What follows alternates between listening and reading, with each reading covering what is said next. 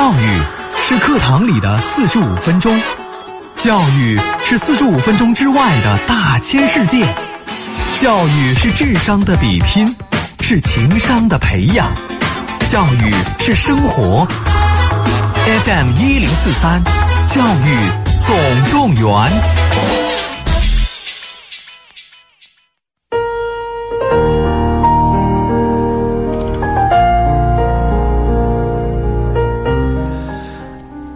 各位听众朋友，大家下午好，这里是 FM 一零四点三河北综合广播，每天下午三点到四点和你一起来关注孩子健康成长的教育总动员节目。各位好，我是主持人王鑫，呃，为大家准备了两种互动的方式，呃，第一种呢是我们经常用到的，那就是在微信公众号找到河北综合广播，然后呢加为关注之后，直接给我们留言就可以了。呃，语音、文字都是可以的。那么，或者您直接来拨打我们直播间的热线电话零三幺幺九六一零四三零三幺幺九六一零四三，来和我们面对面的交流。那么，除此之外呢，欢迎大家在节目之外来关注我们节目的微信公众号啊，“教育总动员”和节目名称是一致的。加为关注之后呢，可以收听我们往期节目的回放啊。当然，还有非常有针对性的推文。那么，在“教育总动员”微信公众号下回复关键词，比如回复。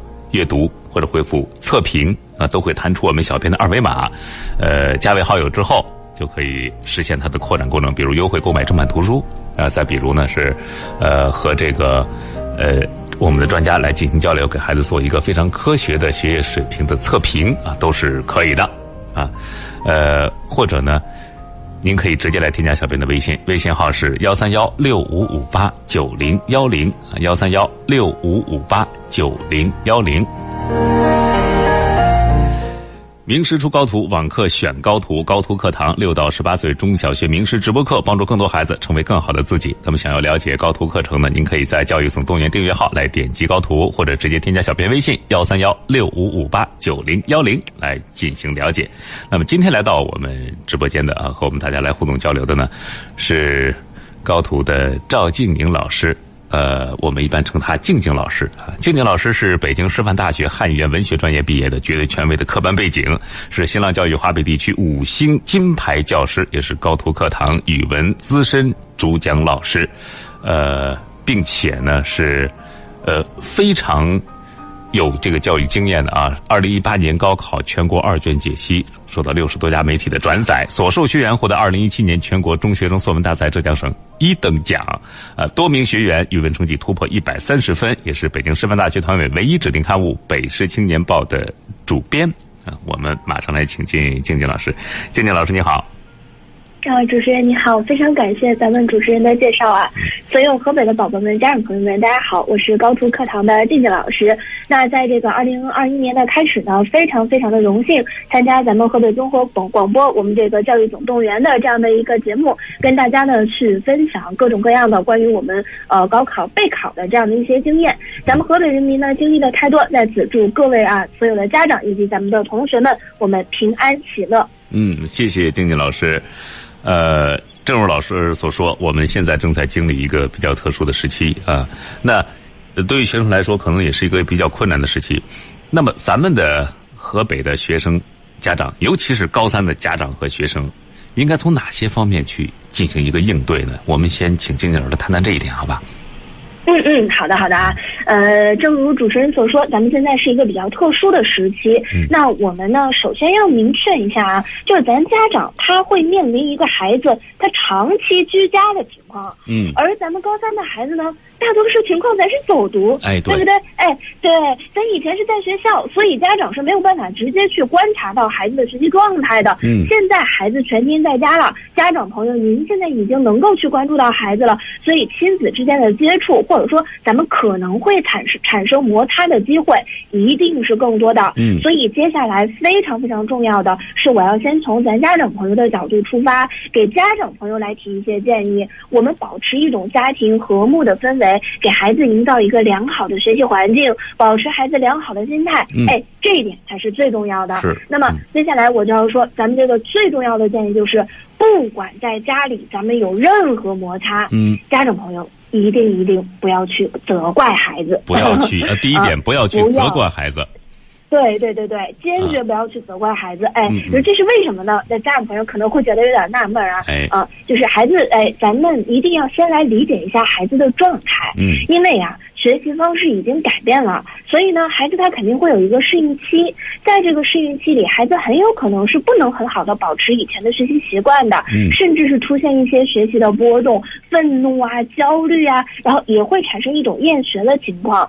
尤其是呢，咱毕业年纪的同学，我们面对的学习压力是更大的。那因为孩子是没有办法自己很好的去应对的嘛，所以他才会产生一种拖延的情况。本来他该学完成的学习任务，他去拒绝。嗯您比如说啊，就是咱这个孩子啊，我们有时候会发现他搁那打游戏呢，看电视呢，看小说呢，对吧？搁那做一些娱乐活动，而把自己原本有的一些学习任务就直接给忽略忽略掉了。哎这个时候，家长朋友第一时间一定是不要骂孩子，不要责怪孩子。嗯，咱们首先呢，先平静十秒钟哦，平复一下咱自己的情绪，对不对？哎，我我突然觉得这个时候，静静老师嗯，我们是不是平静的时候还要念咒？亲生的亲生的哎，对对对，就自己 自己念一，对对对对对，自己念一个自己，对吧？就是我我我念什么，我能平静下来，对，平静个十秒钟，然后我们静下来，接下来的重点就是我们去和孩子谈谈，嗯。他为什么选择了这样去做。哦。那不同的孩子可能有不同的原因，对吧？嗯可能有的孩子就只是，哎，我就是拖延犯了，我嗯不是说单纯的我不想来做这个事儿，或者有的孩子说，老师这道题，这就是爸爸妈妈这道题我有点难，对吧？所以嗯我有点烦。哦，那当我们把孩子的这种原因真正找到的时候，咱们就可以有更好的方式来去应对了，对不对？哎如果孩子只是单纯的，对吧？我有点烦，我有点焦虑，那不要骂他，鼓励鼓励他。嗯如果这道题比较难，是不是可以帮孩子来请教请教老师？嗯这样孩子就能真正的感受到，就是我们家长朋友啊，是真正和孩子站在一起的，哦咱们是孩子的保护伞。嗯哎，他心里呢就更加的有安全感了。嗯尤其实对于咱们毕业年级的孩子，哎，咱这种安全感呐、它能够给你带来更强的学习的动力和信心，促进孩子的进步。哎嗯，这是我们首先做的，不要轻易的去责怪孩子。嗯，不要轻易的去责怪孩子。嗯、对，尤其是他拖延症的时候，我们是不是要究呃探究一下他为什么会有这样一种情况？孩子做这种动肯定是有原因的。对对对对，我们一定要去问问啊，把这个事情问清楚，这样也是我们能够更了解孩子呀，对吧？哎，对，嗯。嗯嗯嗯，呃，那另外还有一种情况啊，就是可能孩子在家就是打破了这个原来的学习的这个规律，就是看在家长眼里嗯。经常在玩儿，嗯。好玩儿。嗯嗯啊嗯，玩到什么程度呢？看电视、打游戏、翻小说，嗯。或者做一些娱乐活动。嗯啊嗯嗯这时候好像在家长眼里，只要他学习，我们可能看不懂啊，因为我根据嗯我的经验，一般到了初中，在学习上家长就不敢轻易开口了，哎，对对对，题就不大会做了。到了高中，即便辅导作业，一定是抱着共同学习的态度来完成的，而且他还不如孩子学得快，学得好。啊对，所以他看见的是什么呢？孩子在玩游戏，在看电视，在看小说，是的，是的。这时候怎么办？这个 这个其实就像我刚才所说啊，就是呃，咱们家长朋友呢，一定是有这样的一个心理上的认识，就是为什么我们会去关注到孩子他在这个呃这个打游戏、看小说，或者是他在这个这个呃去做一些和学习无关的事情呢？因为呢，呃，学习这个过程。我们不是很清楚孩子他具体在做什么，对我们就只是去看他低头在看书，对不对？嗯但是其他的行为，这个看起来是特别明显的，嗯。所以我们第一时间就是肯定会产生的一个心情，就是我觉得火大，嗯。你怎么你怎么能这样呢？你一点都不努力呢？哎。那所以家长的第一步是先把这个火呀、就您不管有多生气，就嗯。这个火先不要跟孩子流露出来。哦。我们想各种各样的方式，哎，咱先让自己平静下来，嗯。然后过来打断孩子的这个娱乐过程，嗯问问他。啊、我们可以比如说用一些这个呃无关的这样的一些话，对吧？问问他，比如说，哎，今天你的学习任务完成了吗？嗯或者你说，哎，这个东西好玩吗？这个是啥呀？对吧？嗯我们先去打开这样的一个话题，然后呢，慢慢的和孩子去聊。哎，那你为什么？如果说你的学习任务还没有完成，对吧？尤其语文，今天让你写一篇作文啊，嗯你还没有写，啊，那那你为什么现在在打游戏呢？那我们不要去跟孩子直接流露出这种责怪的情绪，那孩子很有可能就直接把真正的答案给到你了，是吧？比如说这篇作文我有点难，我不知道这个结构是什么，对不对啊？那你这个时候你去跟孩子说，对吧？那你比如说有没有一些好朋友，或者有没有对吧？静静老师对吧？有没有咱们的辅导老师对吧？曾经教给你的笔记呢，对吧？哎，这个曾经给你的这样的一些课程呢，对吧？有没有你以前做过的课程截图啊？哎，你拿来，对不对？我说这题是啥呀？对吧？虽然我也不知道，那你能不能跟我说说你的想法呀？哎，这样孩子慢慢心结就打开了，他会觉得就是你您没有在责怪他，而是您跟他站在一起。就是我们上来不是把这个冲突尖锐化、矛盾化。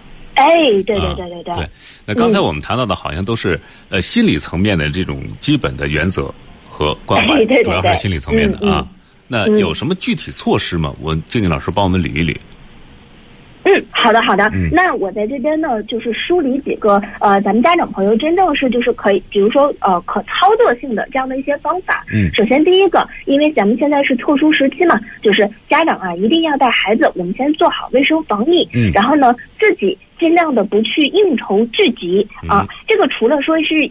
因为这个这个特殊时期，那包括其实我们更多的啊不去应酬聚集，咱们家长朋友是不是也有更多的精力和时间，对吧？我们就可以放在孩子身上了，对吧？嗯，对，这是第一点啊，对。然后第二点呢，就是呃，孩子因为长期居家学习的过程啊，他可能未必是说我自己想玩，比如说咱家长朋友在客厅，对吧？我开了一个电视，哎，孩子也在客厅学习，我听见电视这动静。我就是想去听听，呃，我也就是想看看，对不对？嗯，可能他出现这样的一个原因，所以呢，建议家长朋友，咱们在孩子里面，咱们在这个这个家里，一定要单独开设一个学习区，那就是保证这个区域内孩子是很安静的，并且是他单独的这个地方来作为他专门的学习场地。这个场地里面没有任何其他的娱乐设施，这个东西是非常非常重要的。哎，这是第二步，嗯，这是。第二步，第三步呢，就是孩子学习过程中啊，咱们不要随意进出。啊，这个孩子的学习场地，你比如说像我的小的时候啊，我妈妈就非常喜欢在我学习的过程中，没事给我送送点瓜子啊，送点瓜果呀，对吧？送个水呀，就其实我们是在关爱孩子，但是孩子的学习节奏这样就被打断了。所以我们重点是，既然给他准备了单独的学习场地，那么我们就不要去打断他的学习节奏。那么当然了，在给他准备的这个学习场地里，咱们也别再进行这个特。特别大音量的这个娱乐活动，比如说我们在学习场地里面打打麻将、打打扑克、看看电视，这个是不是就不太妥当了？不太恰当了，是不是？哎，嗯嗯，那我们什么时候去关注孩子呢？就你比如说，孩子学习过程中，你说老师你也不让我送水，你也不让我送吃的，我这没有时间去关注到他呀，对吧？哎，那咱们可以在整个居家学习这一天结束之后，咱家长朋友啊，可以在吃饭的时候，那和孩子去聊聊具体的学习内容，今天的收获，对吧？比如今天有啥题呀，特别难呐，对吧？你可不可以给爸爸妈妈讲一讲啊，对吧？今天你帮没帮到别人呢，对吧？嗯，那我们也相当于是帮孩子在做了一个知识上的复习，并且呢，增强了这个亲子的一种。亲密沟通啊，嗯，那最后的最后呢，想说的是，就是咱孩子所需要的这个学习资料，你比如说说像咱高普课堂经常会有这种，对吧？我给孩子们准备好的提前的这一节课，我就要你读完这几篇文章，或者说这节课咱们学完了，我就给你补充了这几个作文素材，你就是得背下来。那这些资料，咱家长提前帮孩子准备好。咱给他打出来，放在他的这个学习场地里就可以了。那咱们可以感受到，我刚才提出的这几点建议呢，都是呃咱们家长朋友可以实操的。然后呢，并且是就是我们主要是针对对于孩子他的这个学习的这样的一些准备的具体的建议。嗯，就这这个具体措施都非常具体了，而且我们家长可以身体力行的先把这几点来来调整过来啊。嗯，对对对，可以直接做的这一种。哎啊。呃，但是静静老师，我觉得是这样的一个问题啊，因为我们今天聊的这个呃阶段呢，可能是无论是家长还是孩子，都是在人生里比较特殊的一个时期。嗯。高三的学生。嗯嗯嗯，很可能马上就要面临的就是人生中最重要的一次选拔性考试了。啊，嗯，我们我们已，经可以称他们为考生了啊。呃，嗯作为考生，我们知道他们的内心其实是比较焦虑的。刚才我们是从家长的方面来谈的，啊，对的需要注意这个，注意那个。那么作为考生自己，我想在这样一种呃阶段，内心肯定是焦虑的。嗯那么他这个时候又是居家学习，老师、同学又都不在身边，整个的学习环境又发生这么大的一个变化。那么他们居家学习，就是从考生的角度来讲，他们有哪些需要注意的地方吗？哎，非常非常好啊！嗯我觉得咱们的主持人呢非常专业，就是您非常了解咱们高中生现在的困惑。嗯那我在这里面提，首先第一个在心态上啊，就是咱们的考生，咱们高三的宝宝应该怎么做？嗯就是在这里，如果有在听节目的咱们的高三的考生，静姐想要跟你说这样的一句话：嗯宝宝，你一定要记得，你的焦虑别人正在经历。嗯不是咱只有我们自己一个人焦虑的，宝宝，只不过是因为你没看见而已啊，对不对？他们在家可能也着急你在家里啊。哎，对呀，你在家里，人家也在家里，就是我呀，是属于就是 在这里面，咱们不是凡尔赛或者是嘚瑟哈，就是嗯静姐是属于上了高中的时候，我语文常年是在一百三左右，就我们都知道这是一个很高的分数。哎，对，说实话，我自己在家里我也很焦虑，嗯就我当时就我们现在感觉好像，哎呀，我这语文好像不太会，我很焦虑。你放心，别人只会比你更焦虑。嗯所以这个时候，宝宝你自己就注意了啊。既然是这样的话，只要我们心态比别人稳，嗯哪怕我们比别人多做一道题，哪怕我们比别人多复习一个知识点，嗯你放心，你就是比别人强，对不对？嗯啊 对你像我有一个禁卫军啊，我的学员们，他们管自己叫禁卫军嘛，静静老师啊，哎他叫温嘟嘟，哎，他这个暑假的时候呢，给我写过一封信，说。暑假跟着静静老师复习的时候，这个心态就很好，就不焦虑。我就问他，我说我后来上课的时候就问他，我说为什么呀？他跟我连麦，他说因为呀，以前高二的时候你感到焦虑，咱们就开始放松自我了。嗯就开始看看游戏啊、看看看电视剧嗯，打打游戏，看看小说，做点无关的事儿了。那结果就导致什么？你越放松越焦虑，因为该干的事儿都没干。嗯但是呢，自从跟着我复习之后，他晚上一焦虑，一睡不着，就开始去看。哎、比如说他平时有一些课程他没有时间看，那就开始补我的课程回放，开始补一补以前漏掉的笔记，对吧？嗯上课我们练习过的试题，那就分析这个错题的原因，他的作业对不对？到底为什么写错了？反复夯实这个知识，所以呢，心里就感觉到很踏实、很舒服。嗯所以在这里啊，就是静姐想要去提醒咱们现在在听节目的，就是各位宝宝，请你注意，打败焦虑的唯一方式就是通过你自己一点一滴的努力，用行动打败焦虑，不要让自己陷入到那种无用的情绪里。嗯，哎嗯嗯，，反正你现在焦虑也没什么用，对吧？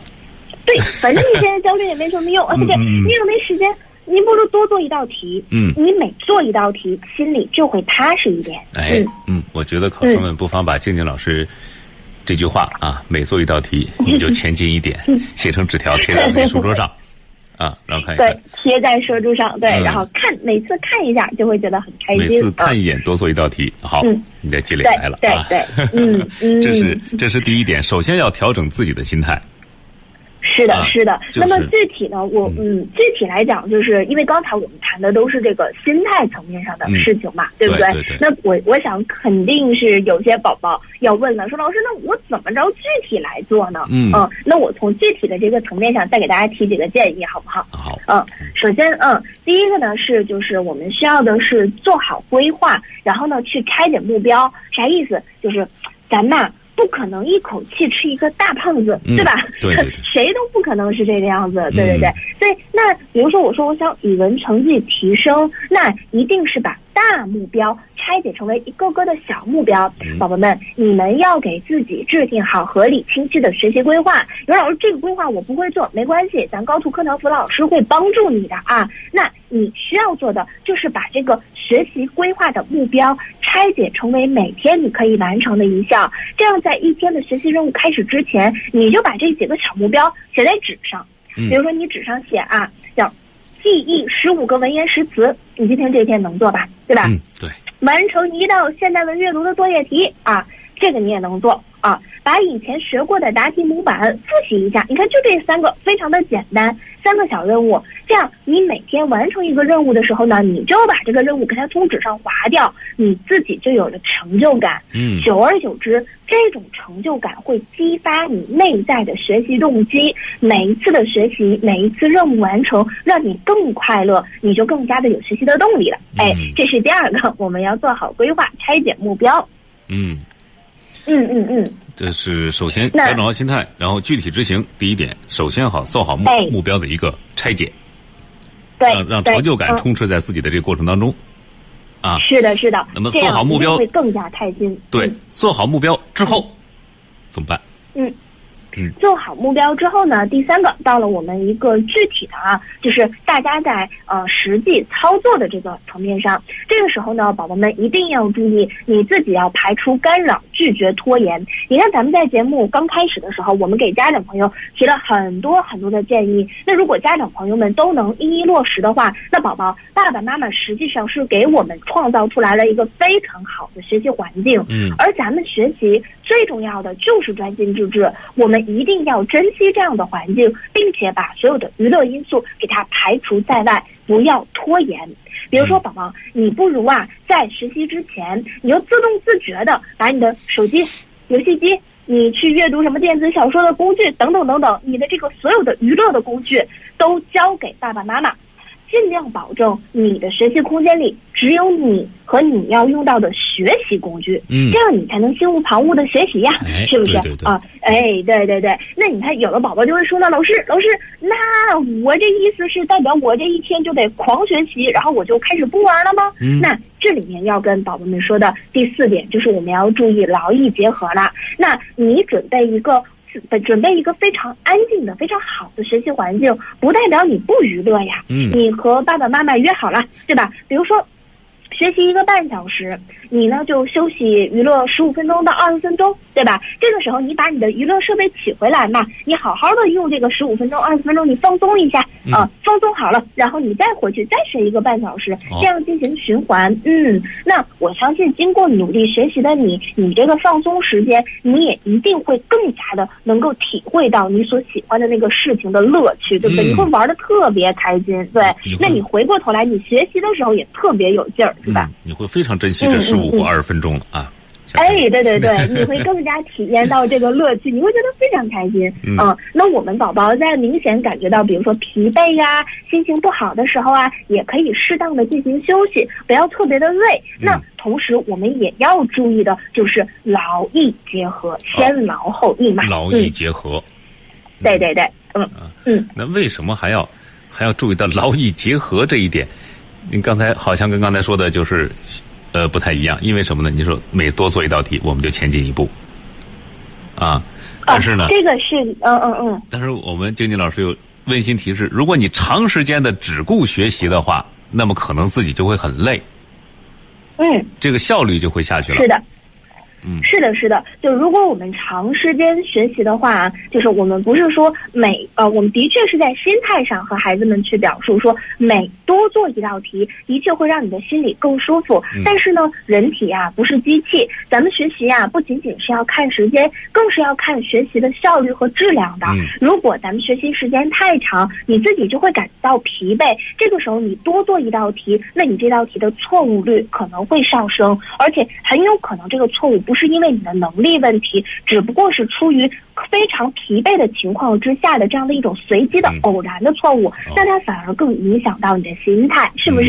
对。所以就是在这里面建议各位宝宝，如果你明显感觉到疲惫、心情不好的时候，那你就适当休息。嗯。如果你情绪不稳定，你可以呢用自己平时喜欢的这种娱乐活动的这个形式去发泄一下。那么在家复习呢，对吧？我们可能这个效率可能会比平时要低一点，但是咱们绝。不能自己放弃啊，破罐子破摔，而是说我们想尽办法去提高自己的学习效率。如果这段时间咱们利用的好，就是可以绝地反击，去超越咱们自己的竞争对手的。哎，对，没错啊。嗯嗯。那静静老师，具体到咱们呃这样吧，咱们从高考语文模块还有专业知识的维度嗯嗯啊，我们要问一问静静老师了。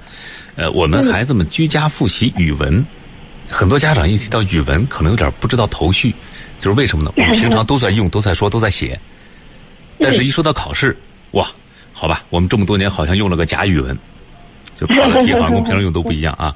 那么这个时候，孩子们应该重点关注和复习一些哪方面的内容，复习哪些点？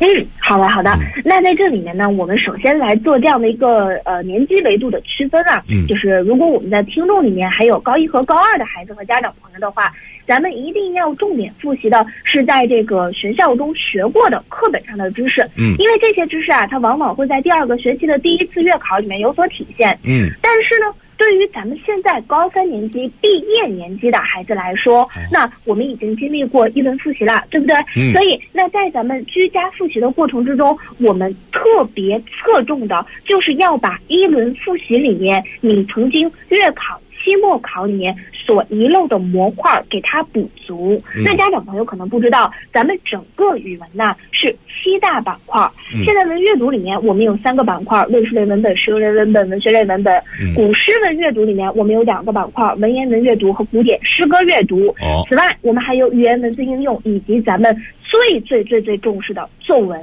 是不是？嗯嗯嗯那你比如说，你像我的一些高三的精卫军，比如说他某个板块上述七个板块里面某一个板块上学期期末考试他没考好，那他呢就会去专门找到咱们高途课堂的辅导老师，嗯然后让老师呢帮他制定好相关的这个模块的学习规划。哎这个规划呢，往往就是说结合到我所给的一些精华课程啊、典型例题啊来做的。同时呢，这个辅导老师他也会了解一下咱孩子真实可以利用的学习时间，因为咱不仅要学语文学科，咱要学很多学科，对不对？嗯所以咱的辅导老师会考虑到这些问题，然后呢，帮孩子来规划好我们真正可以利用的碎片化时间，来去提升效率啊。哎那。哎，具体呢，就是我们刚才也说了七个模块，对不对？嗯那老师，我这个七个模块感觉比较平均，那我有没有什么重点的这样的一个模块呢？哎在这里啊，呃，因为咱们的呃居家学习时间它相对是比较长的，有整块的时间，所以建议大家侧重以下两个模块。第一，一定是作文。不仅仅是因为它占分最多，更是因为咱们居家这段时间它比较长，那你可以更加全面的、系统化的把咱们作文的审题、立意、结构、素材、语言从头到尾的梳理一下。哎嗯，你能更全面的掌握这个模块，这是第一个。嗯第二个啊，就是建议大家是把现代文阅读这个模块，尤其是咱们河北省的考生，就是一定一定要重视这个东西，是你现在学习的一个重点。为啥呢？咱马上过不两天儿，咱们就是要面对着河北省的这样的一个八省联考的情况了，是吗？嗯其实八省联考这个情况，在咱们官方定义里面啊，就是包括你像去年啊，去年在二零二零年迈入新高考的四省，也曾举行过类似的这种叫做适应性考试。嗯也就是说，在官方的定义里面，孩子是要通过这次考试，那去感受试题的变化，而现代文阅读就是变化最大的模块儿，所以咱们这个考试一定要重视现代文阅读，一定要把它的不同题型啊，去一一的认知归类，把试题的答题思路啊，去做一个更好的和题型的一一对应。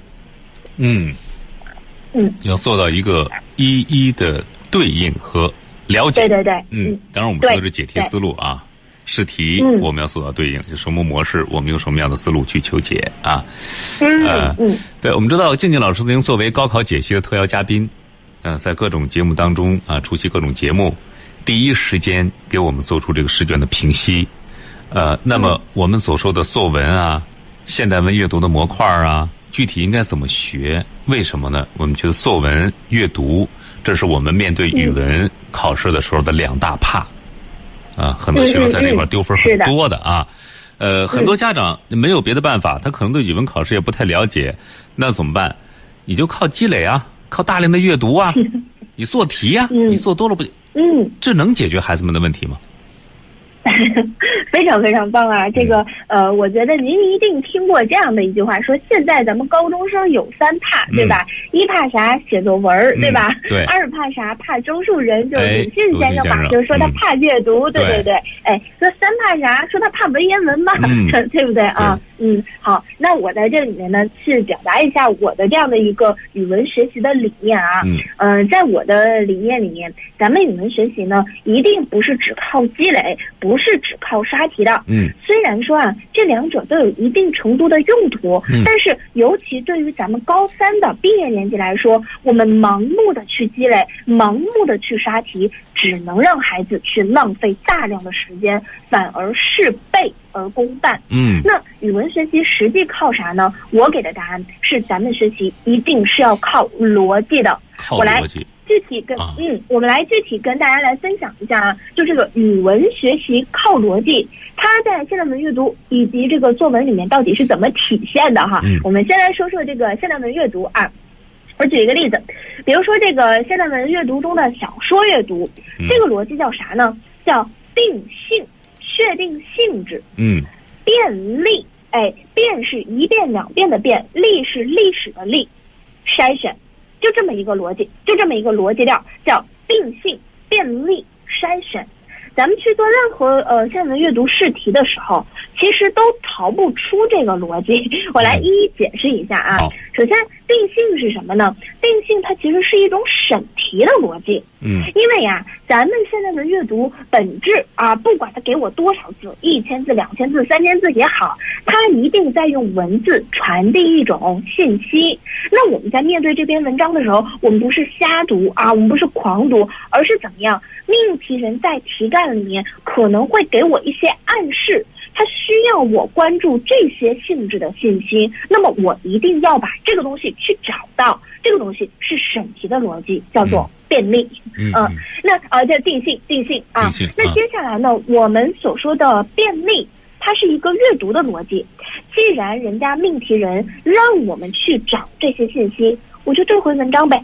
我就不看别的信息了，对不对？我只看人家让我看的，人家让我关注到的就完事儿了，对不对啊？那筛选。就是一个表达的逻辑，什么意思呢？是根据之前我的审题以及中间我的阅读，也就是说根据定性和便利啊，那我们把符合条件的信息自己给它组装起来，拼接成为一个完整的答题语言，去给它写在答题卡上。这个是一个完整的现代文阅读的逻辑。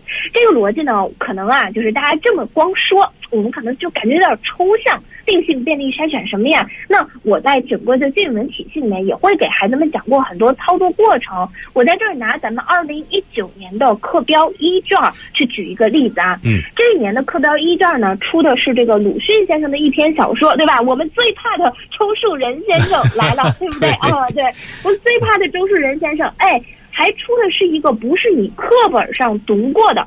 你读过的什么这个呐喊呐、彷徨啊，哎，这种不好意思，人家都不考。嗯，人家考了一本小说集叫《故事新编》，选了其中的一篇小说叫做《离水》。哎，问你说，让你从故事与新编的角度解析本文的基本特征。孩子们一看就懵了呀！对呀，啥叫故事新编？我没看过一，我没看过这篇小说集。二，李水这篇文章有点难，其实有点难啊，孩子们会读不懂。第三是故事新编啥意思？这是个手法吗？我没背过这个手法。嗯，但是宝宝，你看，咱们用定性、便利和筛选的角度，咱们一起来看，这个就很简单啊。嗯，定性试题到底让我们去回答啥？给我们啥标准？嗯，标准给到了吗？故事和新编，那翻译一下啊，啥叫故事啊？不就是过去的事儿吗？对吧？对。啥叫新编呢？那么就是有一些新的改写的编辑的方式，对不对？嗯。所以你看，这叫定性。我们现在就明白了，人家想让我在文章中找啥？找那种过去的事儿。有一种新的改写的编写的方式，嗯，我只要把这种东西找到就行了。嗯，好了，那么接下来第二步，我们便利嘛，嗯回到文章，把所有符合人家让我去找的这种性质的信息，我都找出来，对吧？对比如说，你看这篇李水这篇文章啊，它用的是过去的事儿，就是大禹治水的经典神话，这嗯非常典典型的过去的事儿。嗯用的人物也都是大禹，这都是过去的事儿。但是呢，在情节安排以及人物塑造的一些手法，并且是在传递主旨方面，就有一些新的创造。哎我们只需要去对应文章，把这些东西给它找到，嗯就完事儿了。嗯那第三步筛选。对不对嗯啊？那我把找到的信息给它归并成条。其实这道题你按照小说的三要素这样的一个角度，哎，你去一一作答，按照我们定性、便利筛选的这个逻辑，正确答案其实七七八八，差不太多。哎呦，嗯，静静老师这么一说，感觉好像简单了很多很多。是不是？嗯就就是其实啊，语文的逻辑是非常非常的简单的，嗯而且呢，就是我们这个逻辑呢，它所运用的这样的一个试题的类型也是一致的。你比如说啊，就是咱们如果呃有在听的这个家长朋友和孩子，哎，我们比较了解高考的话啊，那您肯定会听说说去年二零二零年山东省的啊这样的一个适应性考试，也就是所谓号称的这个山东省的在二零二零年一月份这个模拟卷，当时就震惊全场啊！嗯为什么？因为它的试题变化了啊。嗯而我们今年咱们河北省的考生，我们面对的八省联考所要用到的试卷类型，极大概率其实和山东当年的这个卷型是一样的，嗯因为我们都是新高考嘛，这个概率是很大的。所以啊，就是有一些宝宝或者有一些家长朋友，那他可能就就就担心，老师，我们现在这个试卷变了，这道题以前我没见过，那怎么办？但是啊，实际上我们所有的阅读逻辑都不变。是的，实用类文本多了两道主观题，逻辑不变呢，还是定性便利筛选。嗯是的，文言文也多了一道主观题，逻辑还是不变呢，对吧？也是定性便利和筛选。所以啊，就是我们可能总是觉得语文考试好像看着很难，但其实从逻辑上来讲还是非常非常简单的，因为这个语文学习的逻辑是一以贯之的。嗯，嗯，就是我们都可以通过这个语文的逻辑，来找到我们解决问题的办法。方案，对嗯对对，都是这个逻辑，不管试题怎么变，咱们的逻辑是不变的。嗯嗯。那嗯那具体到作文呢？刚才我们阅读，我们好像照这个逻辑来走了哦，嗯啊。嗯如果我们想提升我们作文的成绩，那嗯嗯，是不是还嗯得有别的什么新招？来啊，我们要说一下一个嗯非常神奇的事情啊，就是乃至于说咱们要去提升作文的成绩。刚才咱讲的是现代文阅读嘛，嗯那我们说提升作文的成绩，其实这个逻辑也是一样啊。好我举个例子，就是我相信咱主持人朋友肯定是知道的，就有些孩子他可能看到了一些这个呃优美的文段，他觉得哇塞好美呀、真嗯棒，但是呢。他只会背下来，考试的时候我写出了一个一模一样的文段，嗯 对不对？对啊，对。但是但是呢，在这里面我们要说，在高考里面，你只去大段大段复用别人的话，这篇文章分数它不会很高。可是如果你懂得了定性、便利和筛选的逻辑，咱们复制的是这个文段的内涵，我们这样就能写出一个好文章了啊。比如说，呃，我跟大家去说一段我非常非常喜欢的，啊，就是肖复兴的散文叫《水之经典》，嗯里面有一段话就特别好，我给大家朗诵一下啊。嗯，好，说，在现实与艺术之间，在物质和精神之间，人总是矛盾着、跌撞着，顾此失彼，而永远找不到连接两点之间的直线或弧线。大概这正是人类永远苦恼困惑的原因。怎么样？嗯这个段我们是不是听着感觉也挺美的，是吧？嗯但是呢，我们不知道怎么样去把它用在自己的作文中。但是我们用刚才所说的啊，定性、便利、筛选来分析这个文段。嗯什么叫定性？我要看一下这个文段，我重点关注什么信息嘛？好了，既然有一个文段，我重点关注的肯定是文章的结构。我们马上就会发现，文段的前两句会出现这种就是对立的，我们感觉好像是反义词的东西。人家说，在现实和艺术，在物质和精神是吧？我们感觉好像这两者之间，哎，呈现一种相反的关系，这个叫做二元对立的关系，并且我们觉得这两个东西，我们好像啊很难在其中做出平衡。所以你看，这就是这个文段它最美，或者是说它最核心的一点，它所表达的是在两者之间，人类正在矛盾着，对不对？嗯。那么接下来，便利。我们去想一想，孩子们要充分发挥自己的联想的想象的能力，找到生活中可能出现的这类关联，比如说舍与得，对立的关系，我们也难以选择，对不对？嗯。雅与俗，我既想看看雨果的这个悲惨世界，感受一下这种高雅的这种文学、古典文学，但是我也非常想要去看看小说呀，对不对啊？你看雅与俗之间。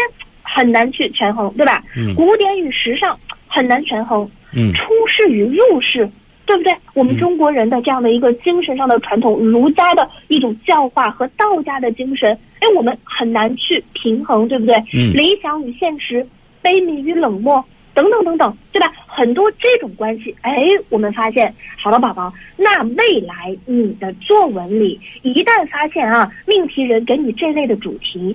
你是不是立刻就能用到这个段落？嗯，但是我们还少了一个逻辑，对不对？我们刚才说逻辑有三步嘛，定性、便利和筛选嘛。啊，那最后筛选的过程，我们要说啊，有的东西它可以放进来，有的呢这种对立的关系它放不进来，因为呢，我们一定能放进来的是符合咱们正能量价值观的啊。嗯，你比如说像这种悲悯呐、冷漠呀。这种咱不用犹豫啊，一定是悲悯啊，对吧？我们哪能冷漠的去对待旁人呢？对不对啊？所以这样我们就知道什么东西能放进来，什么东西放不进来了。嗯比如说，在这我举一个例子，咱的作文里面涉及到理想的话题，你就借用这个结构，并且加上你的中心论点，表达你的观点。你比如说，我现在就能随口说这样的一个开头啊，说。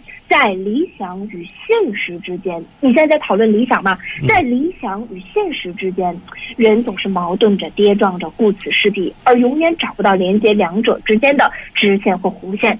这大概是人类永远苦恼困惑的原因吧。哎呦！而我认为，哎，我们应该把握理想，这样才能更好的成就现实。嗯，怎么样？这个作文开头非常非常的棒，是吧？对，嗯嗯嗯。啊，那么同理，我们也可以有很多，对不对？比如说，你说舍与得，也可以这样去套用一下，对吧？雅与俗，古典与时尚，都是可以去这样套用一下。所以我才说啊，语文学习其实最考验的不是别的，正是这个逻辑。嗯，没错啊，嗯，还非常棒，非常棒啊！哎，那么我们是否可以这样认为，就是靠逻辑来提升语文？啊，就是像刚才金金老师讲的，靠逻辑来提升语文，能够保住孩子更好的提升学习效率。哎，那是必然的。您理解的非常非常的正确啊。就是呃，咱们语文学习呢，就如果咱们只是靠刷题积累，大家可以这样去理解，它是一个做加法的过程。嗯你每次只能加一，加二。哎，这个过程它肯定是非常缓慢的，而在咱们整个高三学年段啊，我们是毕业年级了，马上就要去应对这样的一个选拔性的考试，所以怎么样，我们的时间非常宝贵呀，嗯，我们不能把时间浪费浪费在这种，哎呀，我一丁一点点一点点去积累的这个过程，但是如果我们靠的是逻辑的话，那一定是做乘法的过程。嗯，咱们是在用一种逻辑来应对不同的命题方式。您就好比说，你看像刚才我举的这个几个例子，对不对？不管是小说阅读，还是说作文写出一个非常棒的开头，咱们的逻辑都是一个叫定性、便利和筛选，对不对？对。嗯，那再比如说，您就好比说，在这个呃事件上，我们会去区分不同的作文类型。咱们在场有在听的宝宝和家长朋友，可能你听说过很多种近两年来的作文命题类型。漫画类、任务驱动类，对吧？什么演讲稿、写书信，对不对？写读后感啊，写国旗下的讲话等等等等，对吧？有很多这种不同的命题类型，但是我们的审题方式和审题逻辑只有两种，我们只去区分它有没有情节。所以你看啊，就这个就是我们去用逻辑来学语文的最大的魅力，因为它是用最简单的方式来去给孩子做最大的。效益。嗯我们学的永远是最简单的东西，但我们收获的却比别人要多得多。这个才是一个以不变应万变的这样的一个思路。嗯那嗯，那我知道，就是有咱们很多这个呃高三的考生一提到命题变化，就像我刚才所说，我们一提到这个命题变化，我们就非常非常担心。但是呢，咱们高途语文组啊，就是针对高考，包括全国的一二三，对吧？包括山东卷、海南卷、北京卷、天津卷、浙江卷，对吧？咱们都是有深入的研究的嗯，做了大量的工作。大家一定要注意，语文的教学工作本来就不是以题海为本的，而咱们高途的语文组老师和教研老师都是把这些题海去提前帮孩子探索好。嗯题海是给老师准备的，而老师们从题海里面去总结出来这些逻辑。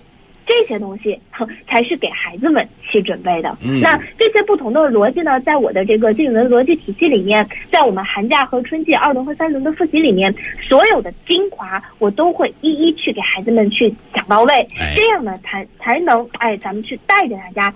以不变应万变，嗯去收获最美好的你自己。嗯我经常跟我的禁卫军说啊，就是我说，有的时候你可能会碰到别人说这个啊，你怎么这儿不行，你怎么那儿不行，是吧？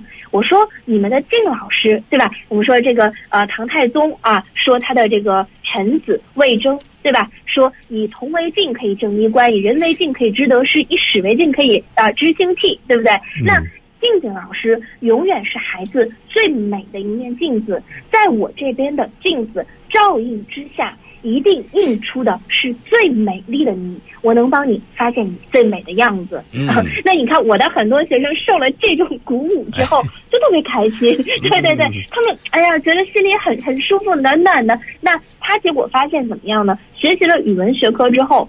绘制思维导图啊、推演呐、总结呀，这种逻辑思维能力就提升了，进而结果化学和生物成绩有进步了。我说我上课也没有给你讲过这两个学科的知识啊，他们说是这种逻辑思维能力提升了哎，所以会帮助你其他的学科进步。嗯所以我想啊，这个就是咱们语文作为一个基础学科，如果你靠逻辑来学，它能够给你带来的逻辑魅力。哎，嗯，哎，还是那句话。名师出高徒，网课选高徒 啊！高途课堂六到十八岁中小学名师直播课，帮助更多孩子成为更好的自己。那么想了解高途课程，您可以在我们教育总动员订阅号来点击高途，或者直接添加小编微信幺三幺六五五八九零幺零来进行了解。那么到高途课堂以后，我们找到静静老师，哎，就能够嗯嗯来了解到静静老师所说的这个，以用逻辑思维去学习语文这种神妙的方式，啊，嗯，欢迎大家跟哎着静姐一起，我们走完寒假春季，嗯 哎我们走完高三。嗯，对，因为什么？以前我们提到语文，往往我得到的一个感觉是什么？散。他的一篇一篇文章学下来，可能很多家长、很多学生不理解，我为什么要学习这篇课文？嗯嗯嗯，学这这篇课文我。我我学完了以后，我到底得到了什么？要干什么？那么我们还经常说到语文，像文学学科，我们一直认为它是一个感性思维、感性理论很强的这么一个学科。一说到逻辑，嗯我们想到是什么？是数学、是物理、是化学，他们逻辑性很强嗯啊。但是没想到今天我们静静老师能把这个逻辑。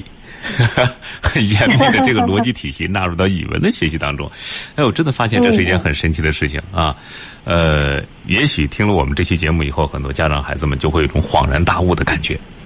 哦，嗯嗯，语文的魅其实，语文学啊习这么简单。对啊，而且你会慢慢发现语文的魅力也是集成在这些一点一滴的学习当中的啊。嗯，嗯，是的，哎是的，是的。嗯呃嗯，那最后说这样一件事情啊，晶晶老师，就是嗯我们知道这个经常提一件事叫大语文时代即将到来了。嗯嗯，就是说什么呢？要求我们孩子对于语文知识的这个应用，对阅读理解的应用是越来越强了。那么，嗯阅读在我们语文学习成绩提升过程当中占有多大的一个比重？我们要读的话，哦应该读一些什么样的内容？能不能给大家一点点小的建议？嗯，好的，好的。呃，我觉得主持人这个问题非常非常的好啊，同时呢，它可能也代表了咱们孩子和家长的一个特别大的困惑。那首先呢，我想说的是，咱们的大语文的一个时代呀，和我刚才所说的这样的一个逻辑语文，它的这两个啊，就方向，它其实是并不冲突的，因为我们语文在大语文时代里面，孩子们接触到的知识，或者说我们的阅读量变大了。及我们面对的信息量它是变大的，所以在这个时候，我们更加的要去考验咱们的一个阅读的逻辑，我们要能够把握阅读的核心，这个是我所说的啊第一点。然后呢，第二点想说的是，阅读在未来的大语言时代一定是非常非常重要的。呃，因为我有这样的一个理念，我们的阅读和写作其实本就是一体的。大家想一下啊，就是本来你像我们平时吃饭对不对？为什么我们说？现在都要健康饮食呢。如果咱们每天啊，就是只吃炸鸡呀，对不对？吃一些油很大的东西，不太健康的这样的一些东西啊，高油、高盐、高糖，可能我们会就会慢慢的长得有点胖，对吧？嗯，那如果我们能够比较健康的，哎，控制一下饮食，吃一点哎比较清淡的东西，对不对？啊，不过入不过度的摄入这个糖分、盐分等等，哎，那我们可能身材呢就会呈现一种比较健康的这样的一种状态，嗯而。语文学习正是一样的。如果我们能够去阅读大量的前人的非常经典的这样的一些著作的话，那我们一定是能够让自己的写作有提升的。嗯毕竟我们是有摄入才有输出，这个东西叫做以读促写。那么我们如果只读我们不写的话，我们其实就是不会表达嘛，对不对？我读了之后这些东西我也不不去用啊，对不对？那所以这个东西叫做以写代读，所以。在我的理念里面，刚才咱们主持人问到说阅读占到多大的比重？我认为呀，阅读是百分之百的基础，而咱们的写作是百分之百的提升，这两者是互为一体、相辅相成的啊。这是我们的第二点的回答。那接下来呢，给大家去提供这样的一些建议啊，就是我们阅读的建议。首先，第一个，嗯，我们大家呢的确是要去阅读，但同时呢，呃，就是我们当然也是这个。要应对高考，尤其是我们现在是在高三这个毕业年段嘛，对不对？首先给大家提第一个就是比较大一点的这个建议，我们要去阅读的话，尽量去阅读五四时期以来的这样的一些所有经典作家的作品，比如说鲁迅呐、老舍呀等等，巴金呐、茅盾呐等等，这些我们都可以去读。为什么是五四时期以来呢？因为五四时期以来之后，我们才确定了一个现代汉语的这样的一个。规范和标准，嗯这样我们能够在一个更好的阅读里面培养自己的语感，我们的表达未来会变得更加规范啊，这是第一点。哎，然后第二个呢，我们去读的话。可以侧重的去读一下先秦诸子百家，那其中呢，我们是以《论语》为重的。为什么？因为咱们在某些地区会产生，你比如说像北京，那每年呢都有这样的一个《论语》的专门的一个命题。而未来的高考命题的变化方向，我们要说北京一直是一个小的试水点，而咱们河北省的考生，我们也可以不妨的适当的。去看一看，哎，北京这个命题是怎么样去命的啊？这样能够对我们未来高考的帮助是更大的。所以我们呢，可以去稍微的去阅读一下《论语》。那么第三个呢，嗯，关于现代的一些散文，尤其是这个呃，我们这个考生他可能会去读这个议论文，对不对？那这些呢，我平时在课上啊，都会给孩子们去补充。你比如说，在我的课上，我曾经专门给我的孩子，就是我的弟妹君，去准备了五十篇精华的这样的一些名家的散。散文去阅读啊，包括一些像像迟子建呐，对吧？包括肖复兴啊等人，既有这种文学性质的散文，也有那种议论性质的散文，我们都有所去准备啊。所以这些呢，大家不用担心。大的方向就是以上的那两个，具体的篇目呢，我都会在课上去给大家补充的。嗯，好，谢谢静静老师啊，非常感谢来到节目当中，让大家对语文学习有了更为深刻的了解啊，还有很多的分享。呃，希望以后有机会能够再来到节目当中，跟我们多多交流，好吗？嗯，哎哎，非常非常感谢主持人，也非常非常荣幸能够参加咱们河北综合广播我们教育总动员的这个节目，期待我们下次有机会能给大家分享更多的内容。嗯，好，谢谢静静老师，我们先聊到这儿，好，再见。哎，好嘞，好嘞，好嘞，再见，再见。好，也感谢各位朋友的守候与收听，我们下期节目再会。